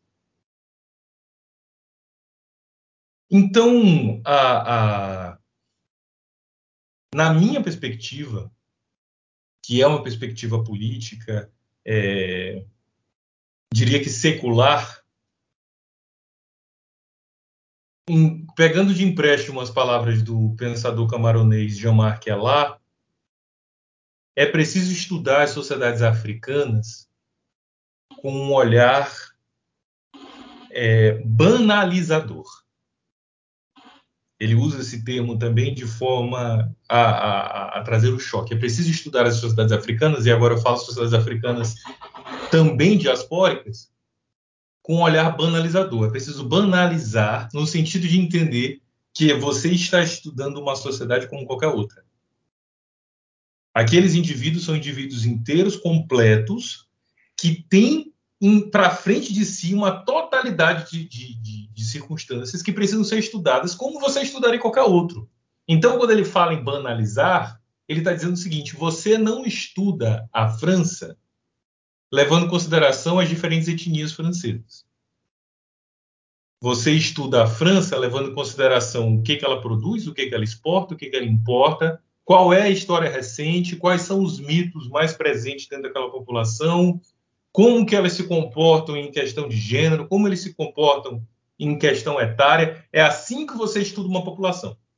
Então, quando ele está falando isso, é tipo, olha, etnógrafos, antropólogos, por favor, vão fazer um curso de história, tá? Vão fazer um curso de economia, vão para puta que pariu vocês, com perdão da expressão. Sabe? Vocês não são o olhar universal sobre nós. Vocês não são os donos da ciência, cara. Você quer estudar a sociedade camaronesa? Beleza, venha, sente a bunda e estude. De modo banal, de modo como se você estivesse estudando qualquer outra sociedade, porque é isso que você está vendo. Então, nessa questão, quando a gente está falando sobre luta, na minha perspectiva, você precisa, e aí, na minha perspectiva, sempre iluminada pelo Franz Fanon, você precisa botar o marxismo para 110, 120, que é isso que ele fala em, em, em, em Condenados da Terra. Ele diz: olha, a, a, a, leitura marxista não é o suficiente. É preciso ser marxista e meio, porque você está lidando com outros fatores dentro dessa totalidade e um deles é a raça. Então, nessa minha leitura sobre o que é ancestralidade dentro dessa luta, é entender que nós estamos numa dinâmica desumanizante dentro de um problema que é um problema no mundo das coisas, que é o racismo. Então, você não vai resolver essa a questão racial achando que é só resolver o mundo das coisas, porque o problema não é esse, ele está lá. Ao mesmo tempo, você não vai resolver o racismo conscientizando a população. Porque eu não quero ser conscientizado de porra nenhuma, eu quero não ser morto pela polícia. E para todos os efeitos, uma sociedade em que os negros não são mortos pela polícia é uma sociedade onde a polícia é obsoleta. Porque a polícia só serve para matar preta, por isso que ela foi feita. Então, no fim das contas, quando você discute racismo estrutural, você está puxando o pano de uma mesa posta. Você vai derrubar tudo, você vai promover o caos, porque a ordem foi construída sobre os nossos corpos. E é isso que a história, é isso que a luta ancestral vai mostrar para gente. É que é incompatível garantir a humanidade da pessoa negra é incompatível com a ordem capitalista. João, essas frases de efeito. Muito bom, muito bom. Bom demais, né? É... Não, é aprendendo. Então, né? O João sabe, né, que eu trabalho com cosmopolítica. E é um pouco complicado, né? Quando a gente fala sobre cosmopolítica, a gente está falando de o modo de fazer política de comunidades tradicionais, de comunidades que são sim também desumanizadas pelo mesmo sistema, mas que operam e observam o mundo a partir de uma outra forma de compreensão de mundo, né? E, e, e isso é muito interessante também, porque de fato ele traz alguns nortes, né? E, e eu, a gente está falando na linha de é, a queda do céu, né? A gente está falando na linha do, do, do do Krenak, do Nego Bispo também, né? Que são autores que estão ali pensando, né, de uma certa forma, ancestralidade, mas a partir de seu povo, né? Então, quando a gente trabalha, por exemplo, uma grande autora que eu gosto é Marisol de Lacademia, né? Ela fala do antropocego. Ela fala sobre a destruição do mundo, a gente chama uh, da, da, antropologia esse processo onde os seres humanos, né, eles se tornam dominantes, estão destruindo o próprio planeta, né, de antropoceno, né, um, cenário onde a presença humana ela é basicamente pode ser comparada com uma força que está chacoalhando e movimentando a Terra, né, com, com grandes, grandes placas. Mas ela usa o termo antropocego para dizer de que, olha só, é, são, é cego, né? É, é antroponote sim, na verdade o termo que ela usa, né? Porque não está observando de que nesse processo de avanço, né? É, você está destruindo o seu próprio planeta, mas também esse, esse, essa comunidade, esse povo dominante, não observa que existem aqueles que não operam na mesma lógica ou seja, que não estão participando do mesmo mundo, são impactados por eles, né? Estão sendo, tendo seu mundo e sua forma de, de perspectiva de visualizar e de se relacionar com todos os seres humanos e mais que humanos de outra forma que aquela que é daqueles que são o antropos eretos, né? O que estão o antropos moderno que está destruindo o planeta essa é uma, uma, um debate que é muito difícil, inclusive, de trazer é, para o debate político grande, né? Porque a gente está falando de comunidades em que a, a, são impactadas, por exemplo, com a poluição da água e com racismo ambiental, né? Mas que também observam aquele, aquela água, por vezes, como uma divindade, né? Então, a forma com que elas lutam né, e encadeiam a luta política, ela incorpora também mais que humanos e incorporam também a forma de se relacionar com esses, com esses seres, né? Então a gente tem uh, o professor Basilele Malomala, ele fala, por exemplo, de visualidade cósmica, né? Que são é, comunidades que estão pensando uma harmonia com todos os cosmos, cosmos e com todos os seres, não apenas uh, viver em comunidade uh, com todos os seres ditos humanos, mas com todos os mais que humanos. E esse é um debate muito interessante, né? Principalmente com o tema desse mês, né? Justamente né? Da, da, nossa crise planetária. Mas é interessante de essa forma que eu tenho pensado na ancestralidade, né? Com perspectiva, as, as perspectivas desse povos, né? O perspectivismo, né? Então, a forma que essas pessoas incorporam a luta política, por vezes, envolve encantados, envolve uh, os espíritos da floresta. E essas pessoas, esses seres, eles fazem política também. E é interessantíssimo de ver, a gente tem diversas etnografias belíssimas sobre isso, e sobre a história desses, desses seres também, né? A história como os peixes são impactados pelo avanço do capitalismo, né? Existem antropólogos que trabalham com isso especificamente. E aí eu acho que eu vou esbarrar no tema do João, que ele disse: desculpa, tem que estudar história. Eu concordo com o João. E, na verdade, é, existe também uma romantização, a gente precisa falar disso, né? Uma romantização quando se fala de ancestralidade, no sentido de que de, se não banalizar, né? Desse não banalizar, que faz quase como a gente ter essas comunidades como um, um ideal. E eu acho que, assim, trazendo não é o tema da nossa conversa hoje, mas assim, só citando, que um dos pontos em que isso uh, cai muito é na, na questão da, do matriarcado, né? É uma das coisas que é trazida para nós enquanto movimento negro, dizer que as nossas comunidades eram todas matriarcais, né? Em que, na verdade, há uma grande confusão, a gente tem grandes intelectuais. É, é, enfim, africanos dizendo o tempo inteiro que há uma grande confusão sobre o que é matrifocal, o que é matrilocal. Existem, é, tem outras lives onde eu explico esses termos, né? E aí a gente chega nesse ponto onde que existe uma idealização, e, e eu entendo de onde vem esse sentimento, afinal, né? Estamos vivendo essa colonialidade, estamos vivendo esse mundo uh, uh, desumanizante e hegemônico e nós queremos pensar outras, outras alternativas, né? Mas existe esse perigo em que o João está trazendo, né? de não observar criticamente o que ocorreu, né? Onde estavam essas comunidades e como essas comunidades estão hoje vivenciando, porque elas podem ter reprodução de diversas outras é, é, desigualdades, né? Desigualdades, inclusive, diferentes das que temos aqui, mas que continuam sendo desigualdades e não queremos elas para a gente. Né? Não que não estou falando que não existi, existiram comunidades, por exemplo, onde tínhamos uma figura, figuras de mulheres importantes, como as Yaludez, né? tivemos, temos ainda grandes mulheres potências, né? Inclusive na diáspora. Mas isso não faz com que não existe, não, nesse momento, né, não estejamos sofrendo com um, um, sistema maior, patriarcado, capitalismo e tudo mais. Então, se as comunidades existirem operando em sua própria forma, não faz com que elas deixem de serem atingidas pelo sistema dominante.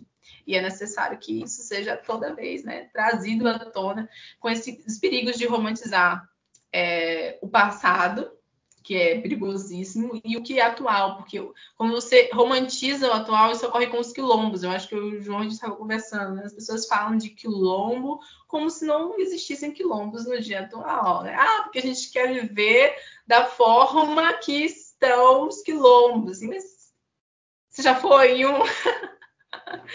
né? Existem pessoas quilombolas. É o momento vai para Cuba, né? Eu quero ir pro quilombo, então vá pro quilombo, filho. Ninguém tá te segurando, São, vá pra lá, São trabalha Paulo com tem, eles. São Paulo tem quilombo urbano, tá ligado? Tipo, é, não tá tão longe assim, para as pessoas conhecerem se elas quiserem ir atrás, sabe? Em é, aldeias também, não tá tão longe assim, não é um negócio tão abstrato assim, é só falta de vontade, acho que muitas vezes. Cara, a, a, a Jade falou um ponto muito importante, que é o ponto da romantização. Aí a gente, agora na Consciência Negra, a gente vai ver isso no dia 20. Tirando o povo que vai postar o Morgan Freeman, que esses aí eu vou pegar nos históricos de publicação, eles vão todos pro paredão. Eles, nenhum deles vão me escapar. Por favor. Mas não, não vai. Não, todos eles vão, vão lá fazer suas últimas lamentações. Mas veja, tem uma frase que é infelizmente popularizada, que é a em África eram os reis, eram os rainhas. É, eu ouço bastante isso, viu? Tem ah, não, ela é muito presente. Nossa, inclusive essa por essa, é essa, galera aí. E se você tivesse uma máquina falaram. do tempo, talvez você visse o, o, o, João não tão justo, sem bigode, falando esse tipo de coisa pelos corredores da, Pô, da Federal acho. Eu, sabe uma coisa que eu acho engraçada? Todo mundo era parente de algum, algum aristocrata, algum monarca. Ninguém era peão, né? Tipo, ninguém arava a terra. Todo mundo rei, era só né? Rei, mundo... rainha. É, é... Tinha um cara assim, eu, eu, eu sou o artesão que você não conseguiu matar. Porra, eu sou aquele cara lá que era fudido que entregava mais da metade da colheita pro, pro maluco. Mas, bicho, olha que loucura. Se você pensar, porque falar que você era rei e rainha e foi escravizado, além de ser anacrônico e meio europeu, meio eurocêntrico, né, para pensar comparado com o contexto dos países nas africanos. categorias, inclusive, porque não era toda a população africana que tinha rei, sabe? E, e, e houve, alguns deles tinham imperador, Outras delas tinham algo mais parecido com uma espécie de coronel. Sabe? A maioria delas, eles só tinham um chefe de família. Só que a família era um genus. Você está falando de 80, 90, 120 pessoas. Então, esse chefe de família, você pode, vindo de longe, você acha que ele é um nobre. Mas não, ele só é o patriarca, a matriarca, a pessoa que faz parte de uma, de uma linhagem específica, enfim se você faz parte de uma população africana que é dividida por gênero, porque nem isso é, é regra. Mas, mas a questão que é mais louca, se você, se você quiser pensar nesses termos, é você pensar que você era uma pessoa normal, que tinha um cargo intelectual, você podia ser um tradutor oficial, e aí você foi escravizado por uma pessoa que é analfabeta. Só que o que nada de errado em ser analfabeto. O problema é que esse analfabeto ele foi criado num, num, numa cultura que diz que ele tem alma e você não tem. Ele é inteligente, você não é. Ele é um ser humano completo, você não é. Sendo que essa pessoa é um completo ignorante e você, além das quatro, cinco línguas que você já falava, você vai ter que aprender mais uma. É, se você quiser se botar nessa situação, é essa situação sabe? E aí, citando o, o, o velho Mouro, todos os homens acham, e aí na citação dele ele fala em homens, mas vamos tentar entender como humano, todos, todo homem, todo humano acha, vamos citar do jeito que está escrito, que é para não, não, dizer que eu estou cobrindo as falhas, mas todo homem acha que ele tem um pensamento livre. Todo mundo tem um pensamento preso à sua realidade, menos eu. Eu nasci e tenho um pensamento livre. Aí ele vai dizer, cara, o cérebro do homem é comprimido pelo peso dos mortos. Você só pensa aquilo que é capaz de se pensar no momento em que você nasceu. Então, se você vive numa sociedade em que você se acredita uma pessoa pensante, você se acredita com um pensamento livre e você se acredita dono das suas ações, você entendeu como que as pessoas negras sequestradas em África se sentiam. Porque era desse jeitinho, e aí? Um ser humano que olha para o céu e pensa, rapaz, eu vou jantar o quê? Então, a ideia de que em África eu era rei, eu era rainha, desumaniza a pessoa vítima da escravidão. Porque você só encontra uma legitimidade da sua existência pela propriedade que você hipoteticamente tinha. E não o fato que você era um ser humano, porra.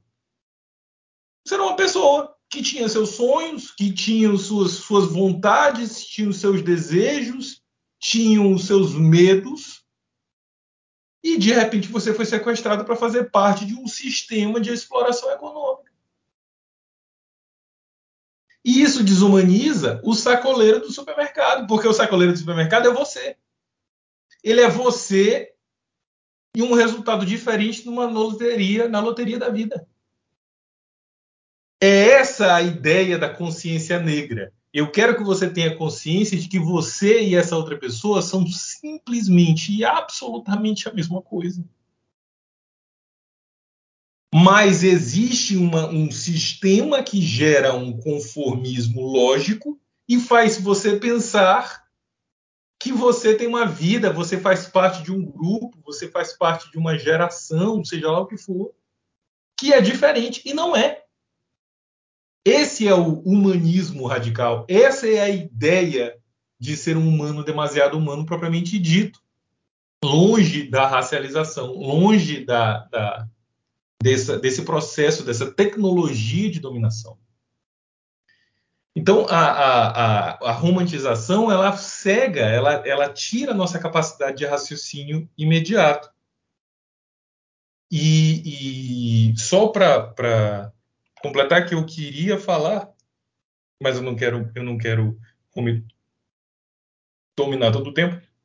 Mas eu queria falar sobre aquela provocação que a gente fez lá no início, Jade, sobre é, a ideia do pragmatismo.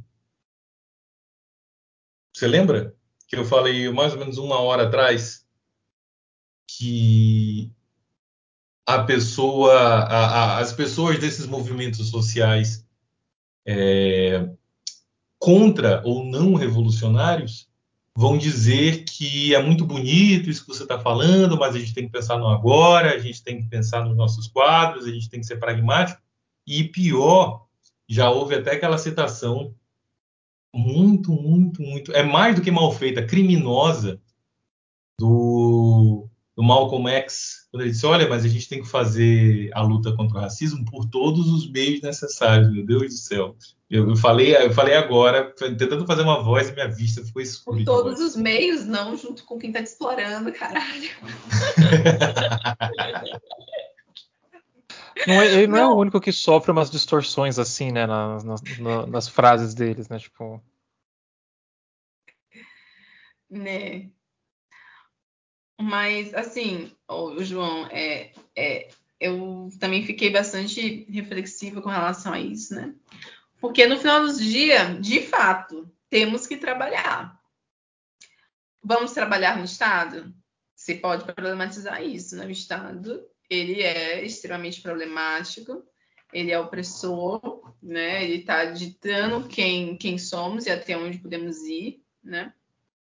Ok, você vai trabalhar em empresa, né? As empresas também estão ali explorando, mas existe uma grande diferença, né? Então, quando a gente está falando de, de uh, da Vale, né? Quando a gente está falando da Carrefour, a gente está falando de outro tipo, a gente está falando de pessoas que são detentoras do capital, né? E, e, são, e são empresas que elas estão operando sistematicamente e erram sistematicamente, como a Farm, e, e que não tem vergonha de sistematicamente provar todos os dias que são racistas, né? Então, existe, de fato, é, uma contradição imensa de trabalhar e colocar, e pior do que isso, né? Não é trabalhar, você não vai trabalhar lá como, como caixa. Né? Você vai levar o seu aparato intelectual, o seu conhecimento intelectual para essa empresa utilizar com marketing. Esse é o grande problema. Você está pegando o conhecimento teu e de várias outras intelectuais e dando, ofertando por vezes gratuitamente, como alguns disseram que estavam fazendo para o Carrefour, né, para aquela empresa melhorar, tadinha. Né? Vou fazer um, vou fazer parte do comitê gratuito para essa empresa, tadinha que não tem, né? O que fazer no meio de, de que está correndo diversas manifestações contra aquela empresa, que poderia gerar uma coisa magnífica, né? Poderia gerar algo maior, que poderia gerar uma compensação maior que você sabe que é uma estratégia da empresa de botar panos quentes, né? E aí tu vai lá e, e faz esse processo gratuito para ela e, e, dá toda essa de, de, bandeja, né, o conhecimento teu e de diversos intelectuais para utilizar isso como marketing, para dizer no final das contas em um site negro que ela está fazendo o máximo possível para pessoas negras. Mentira. E isso me incomoda, né? Na, na, eu citei a Farm, né? Mas você tem várias é, empresas, por exemplo, da moda, né? Eu, eu entrei numa, numa briga com uma, não lembro mais o nome, não quero lembrar, mas que ela contratava um grupo de senhoras que fazia roupas a partir da casca de cebola. E aí eles mostravam na, na peça da roupa que a pessoa adquiria, que era caríssima, não dava para comprar. Assim, é caríssima a peça da, da casca de cebola e mostrava casas essas senhoras que eram casas extremamente humildes, né? E que eram com é, é pedrinhas e blá blá blá, mostravam onde existia naquele produto a venda da pobreza também, né? Você estava oferecendo aquelas pessoas, mostrando, olha a caridade que você está fazendo. E aí, peraí, né? Se essa empresa de fato está sendo antirracista, por que as pessoas continuam morando nessas casinhas? Eu não estou entendendo. Por que as pessoas continuam em situação de pobreza? né? Porque o lucro não está sendo é, totalmente convertido para essas pessoas que estão, no final das contas, fabricando o vestido. Então, e aí você cria um nicho de mercado específico, né? Que pessoas querem comprar praticamente um selo antirracista, né? Elas querem se sentir confortáveis em comprar em grandes marcas que têm lucros extraordinários e é necessário lembrar disso. A gente está falando da marca da tia da esquina que está fazendo biquíni. A gente está falando de lucros extraordinários, né? A gente está falando de pessoas sem lucros extraordinários e agora vai ter um selo lá para você redimir a sua culpa de comprar né? nessa, nessa, grande marca. Nessa marca que não quer ser associada com pobreza também, né? Quando a gente fala, por exemplo, eu fiz uma crítica recentemente à Lacoste, né? No final das contas, o movimento hip hop ele tem uma, uma, uma trajetória imensa, né? A gente precisa falar disso, de tra trazer marcas de esporte, né? Adidas, uma das primeiras marcas a serem exaltadas em música, né? E que essas marcas já publicamente disseram algumas vezes que têm vergonha de serem associadas a, a nós, né? Então nós estamos fazendo marketing gratuito no final das contas dessas empresas, né? E aí a gente fica lutando por migalhas ao falar não, mas vocês não vão patrocinar a gente, vocês não vão dar apoio. A gente está lutando por migalhas. A gente está lutando. Vai ser humilhante, por... né? É, é humilhante. A gente fica brigando com a Farm, a gente fica brigando com a Lacoste, a gente fica brigando com o Carrefour.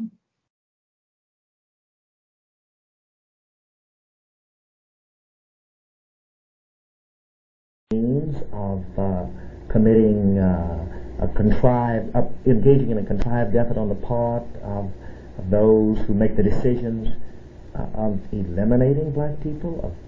Is this a form of suppression also? To, to, to make sure, in other words, that, that black people are railroaded into prisons, into jail? Uh, in, in, the whole history of uh, the United States, the impact of racism has been to attempt to contain black people has been to attempt to stifle the uh, uh, desires towards liberation. One of the ways in which this is accomplished is by trying to convince black people that they're completely powerless before this huge apparatus. and that uh, the police can just come into the community and, and uh, pick someone out, kill them as they have done on many, many occasions in the past, charge them with something they didn't do, railroad them to prison, send them to the uh, gas chamber. Uh, this is just one of the many ways that uh, the system, and it's not a contrived effort in the sense that it's done consciously by a few men up at the top. It's built into the system. It's built into uh, it's, it, it, it's built into the nature of this society. And getting back to the question of what a revolutionary is, a rev- black revolutionary realizes that uh, we cannot begin to combat racism. We cannot begin to effectively No das contas, talvez não, não seja esse o caminho. Né? Talvez seja só perda de tempo mesmo. E o caminho é aquele que a gente já conversou aqui hoje, que é né, a revolução. É, expropriar talvez essas empresas e, e realmente e, e, dar na mão de quem está fazendo a riqueza, o, o capital, né? Que nem dá na mão desse, desse pessoal que faz roupa, roupa, com casca de cebola o dinheiro que eles não estão recebendo. Que tá indo tudo para a mão do, do, dos grandes capitalistas aí. Quando a gente fala de lucros exorbitantes, a gente está falando de lucros no, a, a, margem do bilhão. Né? É, é... E aí esse ponto, para. Acho que já que, que, que, a Jade trouxe esse, esse ponto que eu estava com medo de falar, porque ele é, ele, ele é bastante polêmico. Não, aqui não tem polêmica. É, aqui uma é falsa programa livre. Uma falsa consciência racial ou uma consciência racial instrumentalizada, que é o que essas empresas como o Carrefour, por exemplo, têm intenção de fazer, ela gera uma solidariedade no lugar errado. A solidariedade que nós precisamos construir para fins revolucionários é uma solidariedade de classe. Certo? A gente precisa entender que nós fazemos parte da mesma classe. Porque é a classe que vai fazer a revolução. No entanto, falar de classe não pode excluir a questão racial. E isso é um erro estratégico, científico, o nome que se dê. Isso é um erro grosseiro. Quando você não tem uma construção ou ignora uma construção de solidariedade de classe, só te resta solidariedade de raça, que é, inclusive, um método de organização política dos fascistas. Quando você tem uma organização fascista baseada em raça, você vai dizer, olha, abandone tudo e entenda que uma raça, a raça vem primeiro. No caso, os brancos vão dizer isso quando você está vendo as, as tropas hitleristas. Nós temos uma perspectiva de raça e essa é a perspectiva mais importante e você vai guiar a sua vida nessa direção. Se, e acontece com, com determinados movimentos negros despolitizantes e despolitizados, que ignoram ou, ou, ou renegam a solidariedade de classe, só resta solidariedade de raça. E você se acredita próximo de um bilionário negro. Você se acredita próximo de um, um agente da supremacia branca só porque ele tem um rosto preto. Como foi o caso da, da, do Obama, como é o caso da Kamala Harris, e como é o caso dos bilionários Kamala. negros, que eu não vou dizer o nome, porque eu tenho mais o que fazer. O da Cam... Não, pode, eu vou falar porque eu gosto de treta. É, é... Não, eu não vou falar, não. É, Ei, o, da Cam... o, o, da, o, da Kamala, o da Kamala foi foda, porque desde o do começo a galera avisando o que, que ela era, e a galera, tipo, não, mas não sei o que, é que ela é a mulher, primeira mulher negra, vice. Eu falei, cara, mas isso não quer dizer nada. É, olha de quem que ela tá sendo vice, olha só o contexto que ela tá se, se colocando, sabe? Tipo, é não quer dizer nada ela ser a primeira é mulher negra vice. Isso quer dizer o quê? Que a primeira candidata a vice-presidenta negra nos Estados Unidos foi Angela Davis. Concorrendo pelo também todo mundo esquece Partido Comunista Americano. Pois é. Então, não é Existe. é coincidência, não é coincidência a presença das pessoas negras e a construção de, de, de, do comunismo. Porque você tem, oh meu Deus. Porque você tem um caminho de desconstrução de um plano colonial. O Fanon vai dizer que colonização é a forma mais pura da violência. O que é colonização? É violência na sua forma mais pura. É violência sem pretextos. E é a base dessa estrutura que a gente está conversando, né? Hum? E é a base dessa estrutura que a gente está conversando e hoje. é a base da estrutura, bicho. Porque é onde ela começa, é o embrião e a. a, a e a... Porra, esqueci aquele negócio que faz a alimentação do bebê, meu Deus do céu, o, o cordão umbilical. Isso aí, a placenta, tem a placenta também. meu Deus do céu. Veja que, que se a colonização é violência no seu estado mais puro, descolonização não é cantar Hilari Larie. Sabe? Se a colonização é violência na forma mais pura, descolonização não vai vir de um artigo científico, bicho. Descolonização não vai vir de um plenário, descolonização não vai vir de uma eleição. Se é violência, cara, já está estabelecido qual é a linguagem. Descolonização que não fala de violência não é descolonização. Ponto. Porque não está falando a mesma língua.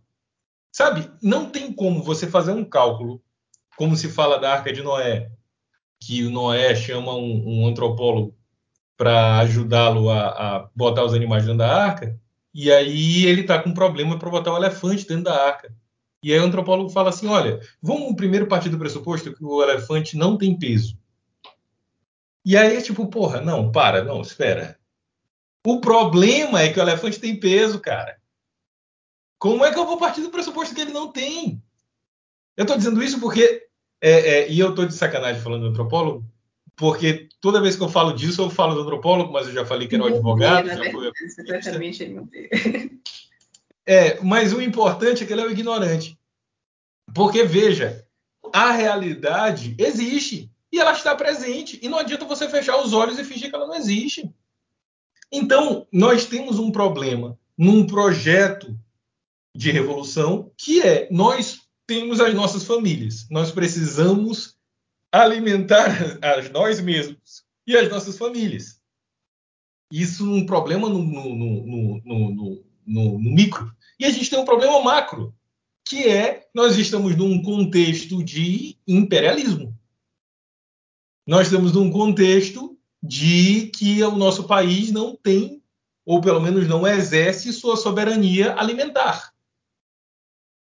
As nossas comunidades não podem construir formas de, de, de soberania alimentar sem serem atacadas pelas máquinas do Estado. Nós temos o problema do latifúndio. É isso que, a, quando a Jade falou do quilombo, a gente tem problemas específicos que não adianta você romantizar e dizer, ah, eu vou fazer o meu quilombo, que sou eu, os meus amigos, a minha família, e, e os, os, a favela venceu. Não, meu amor, não é assim. Não é assim, porque você está dizendo isso, amanhã a cobra morde seu pé, você continua negro. E eu estou dizendo isso quando eu, quando eu já não tenho mais, quando eu já mostrei para vocês tudo que eu sei sobre o assunto, todo o, o conhecimento científico sobre o assunto, só nos resta apelar para o egoísmo das pessoas e dizer, meu amor, se você não entender que essa luta é coletiva para resolver um problema coletivo, um dia esse problema coletivo vai confundir a sua bolsa de notebook com uma AI-15 e você vai levar um tiro nas costas. Não dá, bicho, não dá. Não dá para falar de consciência negra, não dá para falar de, de voz, de moda de descolonização, de contra-colonização, que é o que a Jade sabe muito mais do que, do que a gente. Não dá para você falar sobre isso sem entender que, quando você está falando de, de racismo estrutural, essa estrutura é um projeto político e deve ser encarado como projeto político e deve ser derrubado como projeto político.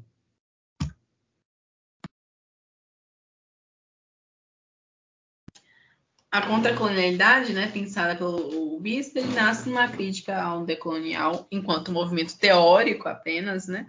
Enquanto movimento teórico, enfim, na trajetória que a gente conhece é, e inspirada muitas vezes em intelectuais de negros, mas no nosso país, né, e na América Latina, por vezes bastante embranquecido, né, e trazendo é, autores e, e, leituras de raça como se fosse um, é, sem citar algumas fontes, né, esquecendo quem veio primeiro e esquecendo quem o Fanon por vezes, né, fazendo como se fosse inventando a roda, né? Uma ideia completamente nova.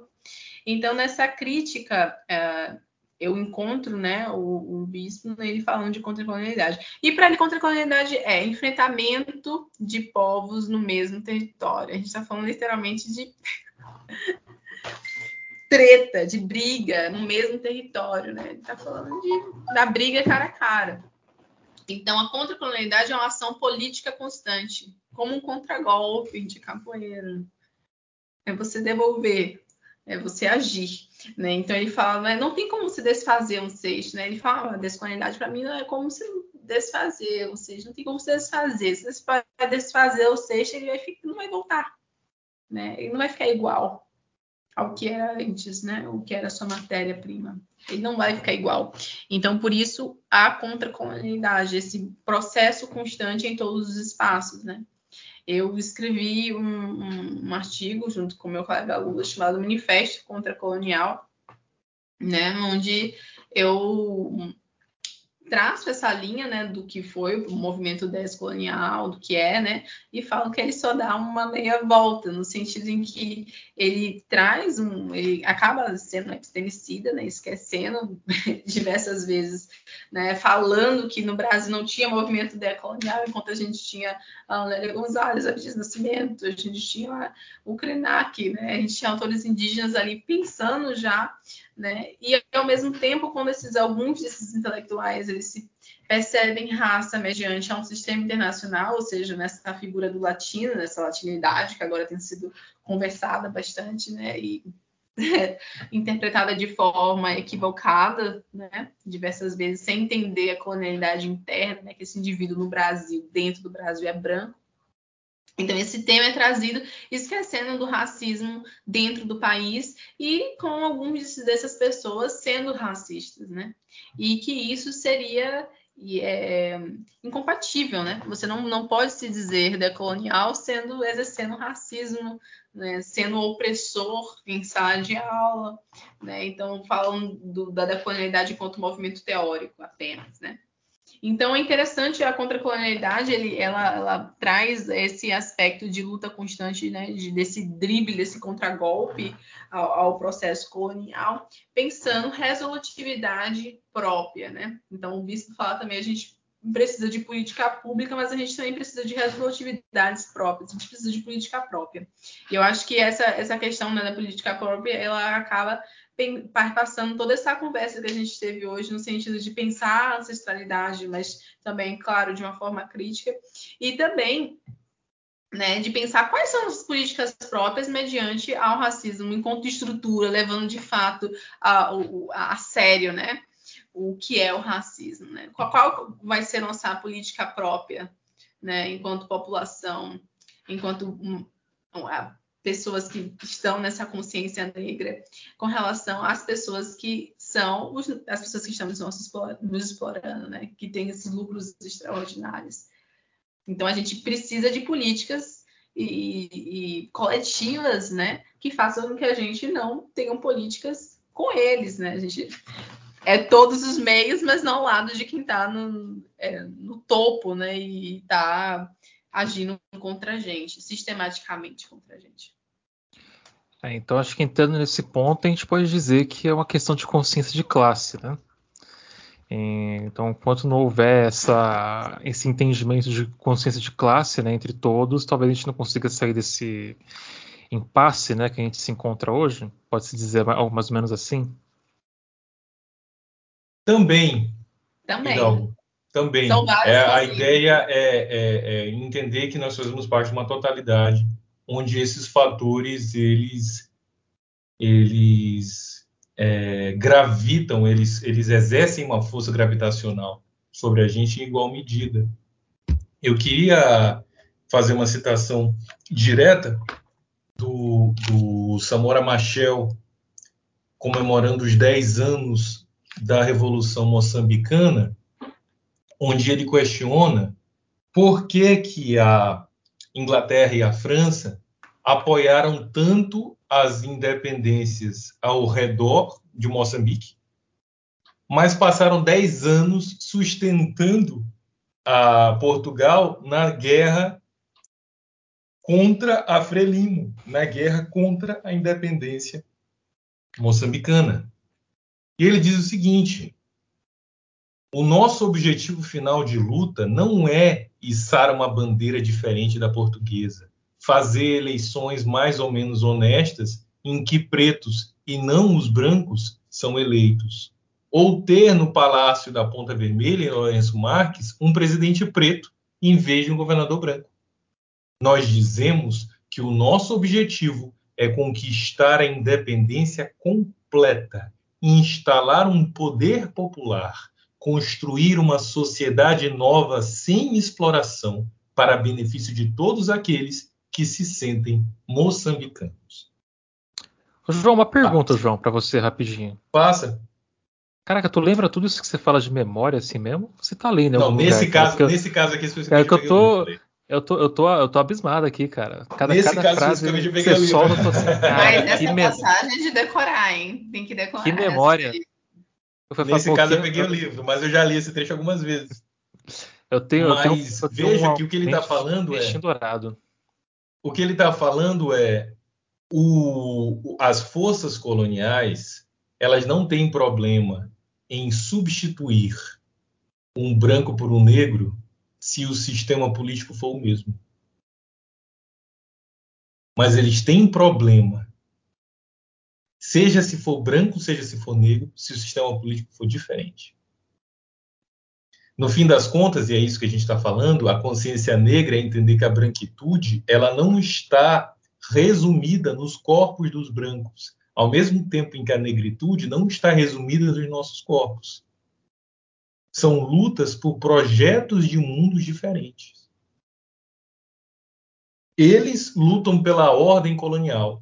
Nós lutamos pelo caos colonial, pela desordem dessa colonização. Nós lutamos contra as instituições de poder deles para a instauração do nosso poder soberano onde a gente possa garantir aos nossos aquilo que nos foi negado historicamente. Essa é a nossa luta. Então, no momento em que você acha ou você vende-se como um, um ativista, para usar essa palavra de forma bem pejorativa, um ativista antirracista, mas esse seu, esse seu ativismo ele vende, ele, ele impossibilita, ele tira do horizonte político a liberação de todos os negros, você atua para a branquitude.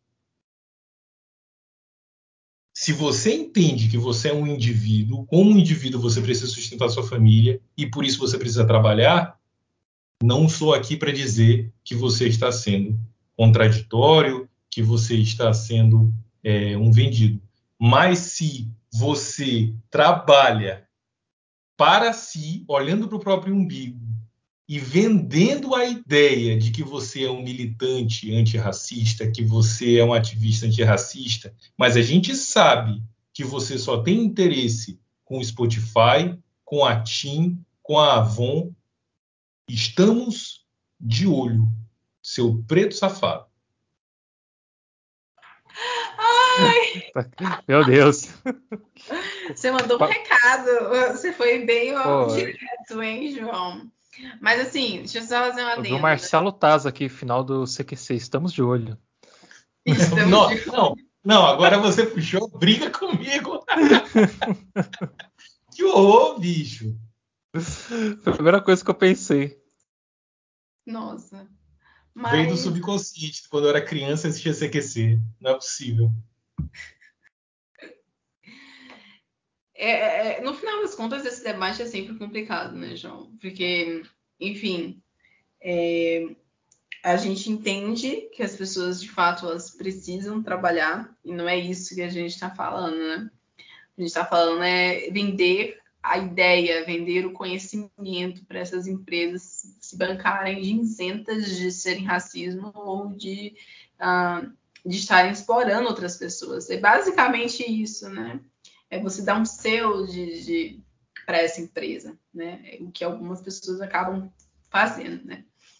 Um selo de diversidade, enfim. Com relação ao que você falou, né, de qualquer pessoa, enfim, portanto que seja a favor da liberação de todas, né?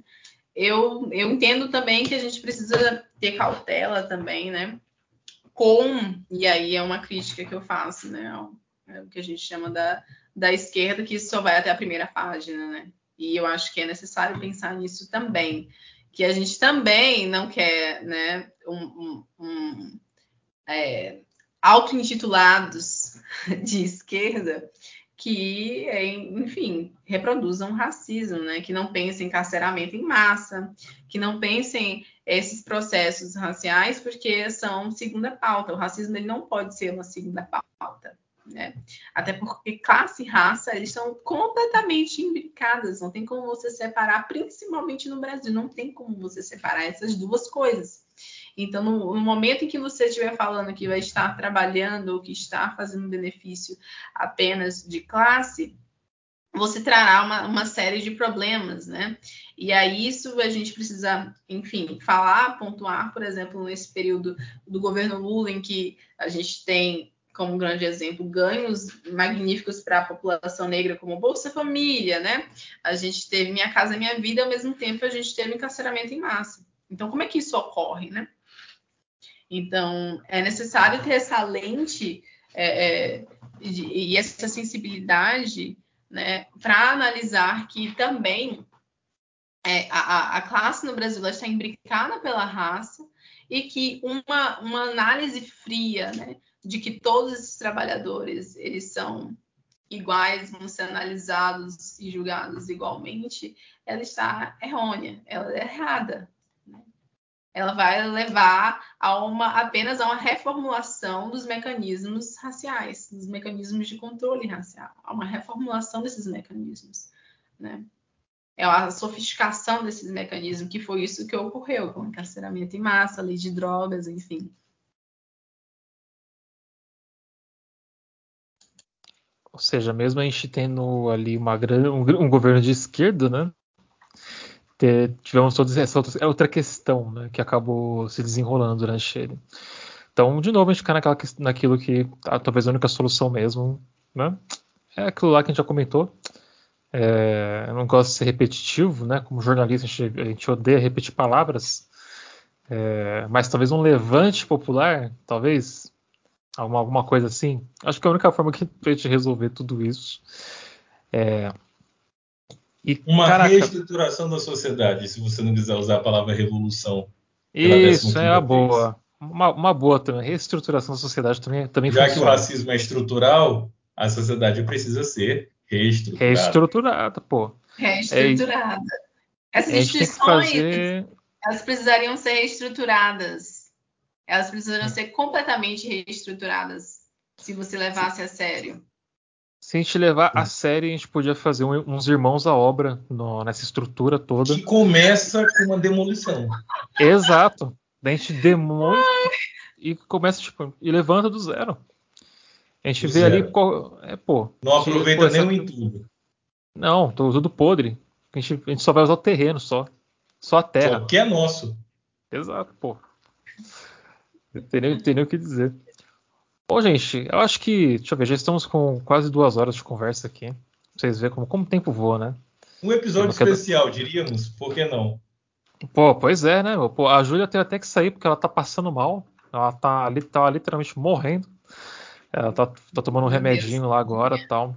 É, ela, ela pediu deu um tchau no offline. É, que ela tava lá tossindo tal, não sei o que, com febre. Eu falei, pelo amor de Deus, vai embora. É, vai tomar o teu remédio, vai deitar. A gente, eu vou ter, a gente vai tocando daqui. Fique em paz. Então ela mandou um abraço para vocês. Um, um ah, beijo. Por favor. Recebi também. E eu acho que assim, qual é, qual é a, a, a última mensagem que vocês querem deixar aqui para esse mês da consciência negra que que tá rolando aí, né? Que vai, a gente vai logo, logo a gente vai ver as empresas fazendo aquelas belas campanhas, belas propagandas e qual que é a mensagem ET Bilu que vocês querem deixar aqui pra gente de busca em conhecimento? Você quer falar primeiro, Jorge? Você escolhe. Você escolhe. Se você quiser, eu falo. Eu falo. Começa, homem. É, eu diria que é preciso entender que se você não está incomodando as estruturas da branquitude, você não está sendo antirracista de fato. Ninguém vai te pagar em dólar para você ser antirracista. Ninguém vai te contratar para uma ONG para você ser antirracista. Se você quiser ser antirracista, você tem que entender que você está pegando um caminho difícil, árduo, onde muita gente morreu, foi morta e infelizmente também será. Mas você também está pegando um lugar na história de protagonismo que muita gente incrível já pegou. Então é um lugar de extrema responsabilidade, mas é o único lugar onde existe honra e possibilidade de construção de mundo novo. Nossa, que bonito, João. Agora eu me encanquei, porque você falou de uma forma muito bonita. Eu acho que a minha, a minha, a minha fala está em sintonia com a João, com certeza, né? eu acho que nesse mês da consciência negra é de fato se perguntar né, e perguntar a essas empresas o que, que ela, como elas estão tratando seus funcionários, né? Estão trazendo esses funcionários negros para dentro, dizendo que tem comitês, né? Mas o que é que está sendo feito é, de uma forma bem pragmática, assim, né? né? Por que existem lucros extraordinários e como eles estão sendo divididos, né?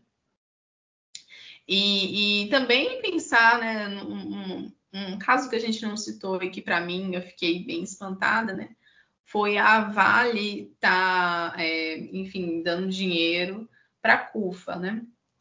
E existem, existem, existem empresas que elas fizeram um tamanho desastre, não apenas com seres humanos, né? Mas também com, com o planeta, né? Um rastro impagável, um crime e se aliar a essas empresas, se aliar a essas pessoas, esses indivíduos, né, que no final das contas a gente tem indivíduos né, juntos a essas empresas, é estar no lado do meu inimigo, é estar no lado oposto da luta antirracista. É, mas assim, se a CUFA recebendo esse dinheiro, não devia ser uma surpresa, né? Então, acho que já era uma coisa meio esperada, assim.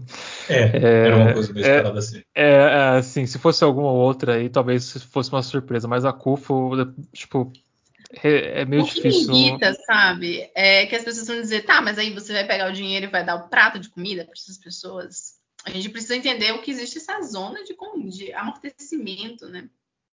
E no final, o que é, o que é esses grandes atores, né? Vou chamar de atores né? desse esse jogo de opressão, esses grandes é, exploradores querem é amortecer o processo revolucionário, é amortecer a revolta. Eles não querem. Anestesiar, que gente... né? Anestesiar, é. Amortecer, pensa, a gente pensa logo no pelego, né? Que é a origem do termo. É uma peça, não é uma peça no. no, no ah, isso eu não sabia. A suspensão é... do caminhão que, que, que amortece o atrito. É o que hum, eles são. Eu, É, eu, eu diria que são os anestesistas mesmo, né? Eles veem lá que a pessoa tá começando a ficar mais né, consciente, Mas é mais porque tem, radical. quando você fala chega lá, anestesia, é ainda mais cruel porque a dor é real. E aí é difícil a gente estar nessa posição de, de dizer assim, ah, então você acha que é errado levar uma cesta básica para a população? Claro que não é errado. Claro Não que é errado, problema- mas eu, é, mas eu acho que o essa é a problema questão, é né? que a fome dessas pessoas está no cálculo da Exato. doação da cesta básica. E Exato. tá a ideia usado. de que essas pessoas elas são pessoas em extrema necessidade, isso está previsto e tem que ser assim para que esse Tem tipo de política assim. funcione. E, e é muito bem pensado, é como você falou, né? Tipo, é pra você não poder criticar. Porque você criticar quer dizer que você é contra, então, essas pessoas estarem recebendo alimento nesse momento, que elas estão passando necessidade. Sabe? Quantas discussões eu acho que vocês já entraram também, não só eu já Exato. entrei. E tipo, você Exato. fala, pô, instituição tal, o fulano lá, filha da puta, que fe- fez o diabo, tá lá agora doando dinheiro, essa institu- instituição aceitou. Ah, então quer dizer então que você é contra a instituição Dona Dorothy das criancinhas com câncer terminal de receber dinheiro da- dessa mulher que está ajudando elas? Você então quer dizer que você é contra, contra, contra criancinhas que têm câncer terminal? Você odeia crianças com câncer terminal, é isso? É, Você é, é- a é favor exa- do câncer infantil? Por quê? você é a favor Fale do câncer. Sabe? Então quer dizer então, que você gosta do câncer. É um, ne- é um negócio assim, sabe? Então é feito exatamente já com esse cálculo para você não poder criticar, pra você não chegar e falar, pô, cara, mas essa empresa aqui ela fez, tipo a Vale, por exemplo. Cara, olha o que a Vale fez. Daí você fala, tipo, ah, mas ah, pelo menos alguém tá fazendo alguma coisa com o dinheiro deles agora do bem. Cara, você sabe por que, que eles estão fazendo isso, né? Eles não estão fazendo isso porque eles se importam. Eles estão fazendo isso porque é uma forma deles conseguirem limpar a imagem deles perante a mídia e perante vocês, que estão caindo direto na, no papinho de marketing deles, sabe? Então é muito difícil.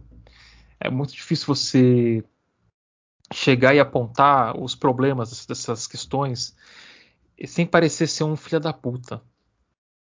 E é muito absurdo você sair como filho da puta quando o do outro lado da empresa é responsável por matar uma cidade, sabe? Matar um rio.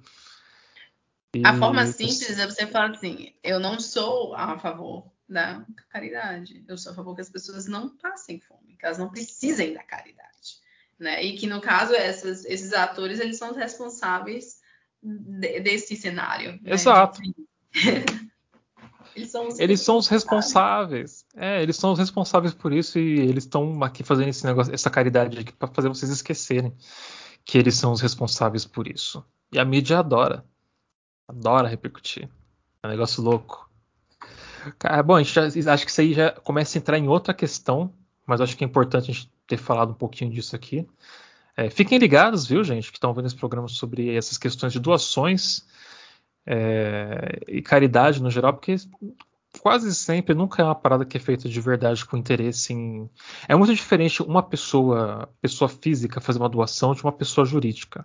É, Ainda vale, dependendo- vale depend- inclusive, se você me permite, vale um programa específico só para isso. E aí, para ser é, é, quase que deselegante, eu sugiro que você convide a nossa amiga Nina da Hora para discutir essas questões de doação e como existe uma captação de, de big data por trás Ufa, cara, tava fazendo isso, dessas, dessas relações. É algo que, que eu me interesso para ouvir. Ela sabe muito e vai. vai é, se ela aceitar o seu convite, ela vai Eu, eu sigo ela, ela me segue, a gente já trocou umas ideias já. Eu tô querendo chamar ela para um programa aqui já faz, faz tempo, já só falta o pretexto. Então tá acho que temos, temos o pretexto. É porque esse negócio que a gente falou da CUFA, a CUFA teve aquele caso de que eles estavam colhendo dados das pessoas que estavam se inscrevendo lá no aplicativo deles, dados de reconhecimento facial, e não falando por que eles estavam fazendo isso. E a Nina caiu matando em cima deles, né? Porque, então, tipo, por isso que eu, eu, tô, eu sou uns três pés atrás com a CUFA. Antes eu não era, mas depois que começou a aparecer essas coisas esquisitas com, com eles, sabe? É, depois que eu vi certas pessoas envolvidas com ela, eu fiquei meio assim, hum, tá, meio, tá meio estranho, né? Esse, esse- esse- isso aqui, sabe? É, aquela, é quase como se vocês não incomodassem. Se vocês não incomodam, tem algo de É. errado. aquilo que você falou, né? Tipo, se você tá ganhando muito espaço, se você incomoda. Pô, quem não aparece na mídia? MTST, MST. Esses aí você vê eles aparecendo na mídia, você É, só aparece tomando café falar. com, com Ana Maria Braga, não aparece, bicho. Não aparece, né, cara? Tipo, então, tipo, aparece pra, pra reclamar. Bernardes, não aparece. Porra, só aparece lá quando é quando os caras recebem uma doação de acarajé e alguém vai, filha da puta, vai lá e fala que o camarão custa mais do que a casa dele, sabe? O corno vai, o corno nu- nunca foi num mercado, nunca, nunca foi numa Na época do peixaria, meu pai, velho. camarão era coisa de preto. Porra, ô, irmão, sabe quanto é que tá o camarão. Não, mas e é, né? Tá Não, falando de um- e é, eu digo, eu digo. do- Faz parte da é de culinária senso comum. tradicional baiana popular, gente. Pô, acarajé, toda, toda, toda comida. Pô. É eles- doação de acarajé desmontado, cara. É um bagulho, um negócio, um pratinho de acarajé daquele custa uns 15, 20 reais aqui em São Paulo. Aqui você vai nos, no- nas peixarias, no Mercadão, no Mercadão, que é um lugar careiro. O preço do quilo do camarão tá mais barato que o da carne. Então, tipo, é só uma, ele só vai aparecer na mídia pra falar mal. Vão achar um pretexto pra falar mal e, e demonizar, porque eles incomodam. Agora, se você é um movimento que não incomoda, que nem o João falou, então tu tem espaço, né? Por Não que, que vai você tem esse faltar, cara. espaço? E tem- ainda tem camarim, água gelada, toalha branca, o que você quiser. E quem não gosta disso, não é verdade? É. Mas eu acho que é isso então, gente. Muito obrigado por ficarem até o final do programa de hoje. A gente estendeu um pouquinho mais da, da hora aqui. Fizemos um bônus aqui no finalzinho. Mas, mas é isso. Então, vocês estão usando a Rádio Metamorfose. Aqui é o camarada Hidalgo, encerrando as transmissões. Tchau, tchau e até semana que vem.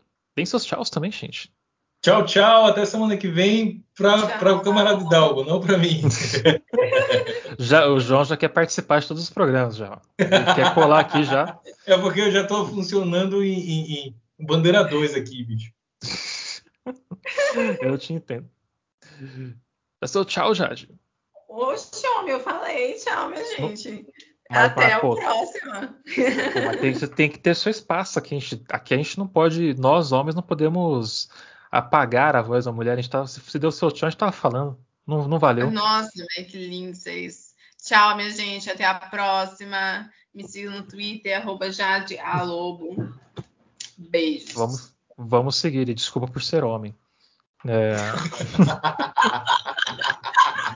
Ai, tomar no cu, velho. Yo quiero decirles, el capitalismo ha fracasado. Es un modelo fallido, porque solo aportó a la humanidad lo que todos también dijeron desde esta mañana, la crisis humanitaria. Estalo.